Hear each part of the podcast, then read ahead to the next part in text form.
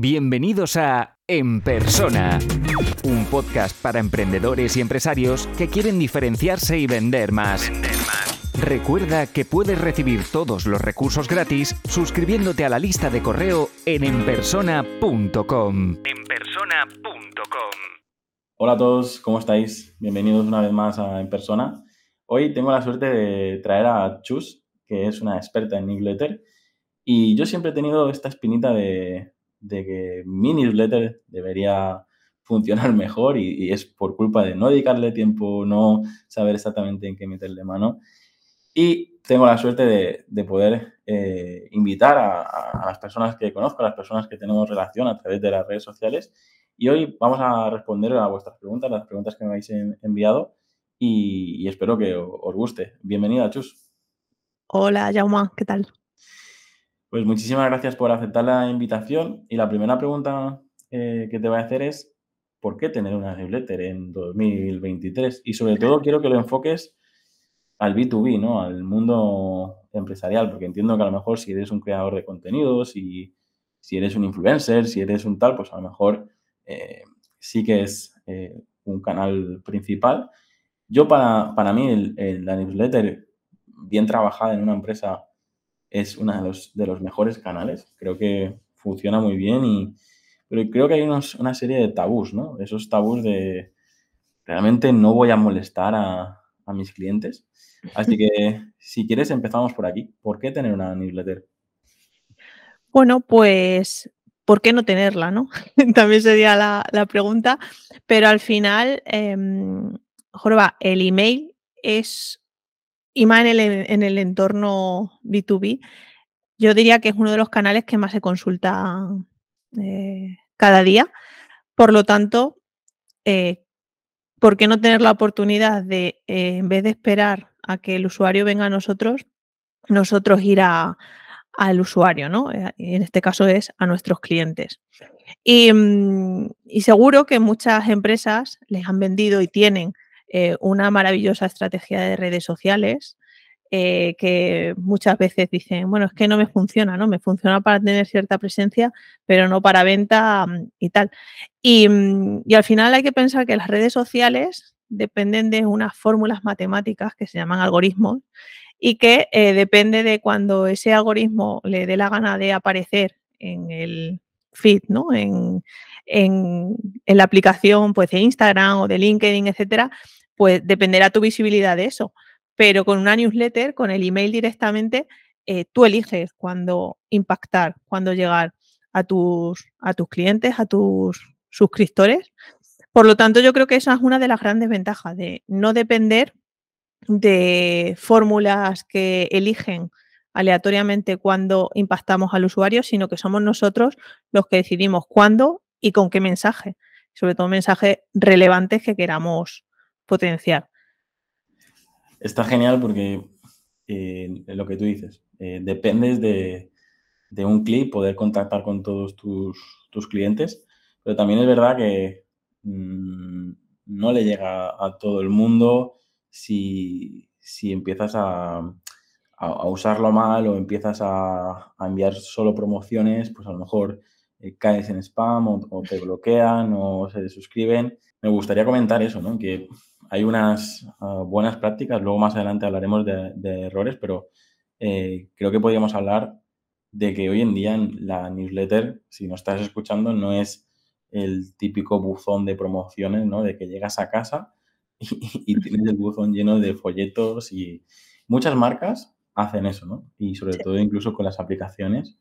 he visto varios casos últimamente a través de Twitter de, que la gente se queja de eso, ¿no? De que de repente tienes la aplicación o la newsletter y, te llega un montón de, publicidad, publicidad, publicidad. ¿Estás de acuerdo conmigo que, que, es mejor la newsletter tratada como una conversación, ¿no? Y un contenido, ¿qué contenido diríamos que es el, el que realmente funciona para conectar con los clientes? Vale, por no decir el depende y callarme, porque al final hay tantos tipos de empresas, etcétera, que mm, obviamente esto habría que cogerlo con, pinzas. Yo creo que el mejor contenido que puedes compartir en una newsletter es aquel contenido que resuelve algo al, al cliente, ¿no? Ese cliente probablemente tú le tengas en una lista de contacto por un problema puntual, porque una vez necesitaba tu producto o tu servicio y, te, y se suscribió y te, y te contrató. Por lo tanto, sabes perfectamente el problema que tiene. Por lo tanto, el contenido que le tienes que, o que sería ideal enviarle, es ese contenido que le siga ayudando a resolver esa, ¿no? esa propuesta de valor que tú tienes con tu marca o con tu, o con tu negocio. Em, ¿Qué pasa aquí? Esto em, forma parte de una estrategia mucho más compleja y, claro, yo fui a MediaMark, por poner un ejemplo, y me compré pues un micro porque necesitaba grabar el podcast. Entonces, eso no quiere decir que yo ya por comprar ese micro eh, esté deseando que recibir la típica newsletter con eh, la tostadora, la cafetera, etcétera, de Mediamar, ¿no? Porque al final ellos lo que quieren son venta de productos relacionados y su newsletter es así. Bueno, aquí la estrategia sería em, segmentar muy bien la base de datos y cuando digo segmentar me refiero a tener muy bien los intereses de, nuestros clientes para, em, bueno, compartirles distintos contenidos relacionados con los intereses de las de, la, de los clientes, ¿no? Claro, ahora por ejemplo, justo esta mañana veía que anunciaban dentro de MediaMark los días de Apple, pues si nos tienen segmentados como clientes de MediaMark que usamos Apple, pues esa promoción la vemos no como publicidad, sino como una oportunidad de, ostras, están haciendo mm, ofertas de productos que, nos pueden interesar, ¿no? En cambio, si cada día me envían lavadoras, tostadoras y tal, llega, llega a, molestar. Eso es. Yo creo que es fácil cuando estás en el lado del cliente, enseguida detectas qué es lo que te interesa y qué es lo que no. Pero también creo que de cara al empresario hay que hacer lo que comentaba, ¿no? Esa estrategia y, estudiar ese, eh, ese depende. Otra de las cosas que me gustaría hablar antes de, pasar a, la siguiente pregunta es, ¿a cuántas newsletters hay que estar suscrito? Porque también es, un, es una de las cosas que veo últimamente, que hay gente que opta por privarse 5, 10 y, ser muy fieles a esta, y hay gente que a lo mejor está suscrito a, cientos y luego realmente no puede llegar a, a todo, ¿no? Y sobre todo con el boom del email eh, diario, que luego ya hablaremos de, la frecuencia. Sí, a ver, em, claro, aquí, mm, no sé, yo por ejemplo, a newsletters de empresas como tal, mm, no sé si estoy suscrita. Precisamente porque noto esa, mm, ¿no? esa carencia de que me estén ofreciendo un contenido que realmente me, aporte algo, ¿no? Eh, no que me manden constantemente, cómprame, cómprame, cómprame. Por eso hay, una, hay un maravilloso link, o debería haberlo, luego lo comentamos en, los errores, de no quiero seguir recibiendo esto. ¿A cuántas newsletters? Pues yo me dedico a esto y estoy suscrita a más de 100.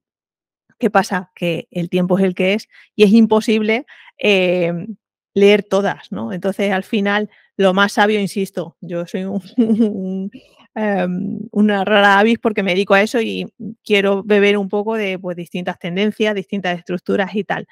Pero al final yo creo que para la típica persona que tiene un negocio que nos está escuchando ahora mismo, em, le recomendaría que, bueno, que espiara un poco a la competencia, que vea cómo están trabajando ellos eh, el email marketing para saber qué tipo de contenido envían y también que se salgan del círculo y vayan a otros sectores para ver cómo lo están haciendo. Porque al final, yo creo, no te puedo dar un número exacto de a cuántas newsletters hay que estar suscritos, pero sí, esto es pues como toda la vida, ¿no? Cuanto más bebas de diferentes fuentes y etcétera, vas a estar más expuesto a nuevas ideas y a nuevas inspiraciones para luego aplicar en tu newsletter es un, buen truco porque es una de las cosas que yo suelo recomendar al equipo de si estamos trabajando con una bodega a nivel local, pues si te suscribes a una bodega de primer nivel internacional, pues también te da muchas,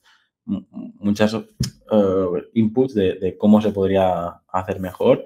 Pero también te diría que a veces te llevas, en el mundo empresarial al menos, te llegas a algún susto de decir, ostras, pensaba que lo tendrían perfecto y, y no. De hecho, si quieres, esto de no tenerlo perfecto lo enlazo con la pregunta de los errores que viene ahora. Y, si te parece, pues seguimos en el, siguiente eh, capítulo, episodio, como lo quieras llamar. Genial. Si te gusta este podcast, puedes dejar una reseña o un comentario. Es la mejor forma de ayudar para crecer y llegar a más gente.